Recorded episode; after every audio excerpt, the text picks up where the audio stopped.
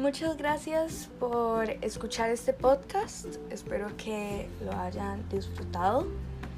Eh, yo pienso que este podcast nos, nos enseñó, al menos a mí, me enseñó eh, a analizar más a este personaje que al principio no pensé que era tan importante, pero después de analizarlo y entenderlo mejor, sí me di cuenta que en realidad tiene una moraleja y sí se puede considerar un personaje real.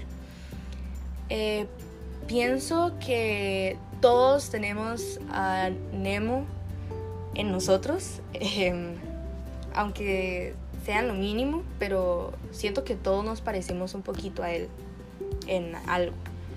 Em, y bueno, sí, muchas gracias por escucharlo. Chao.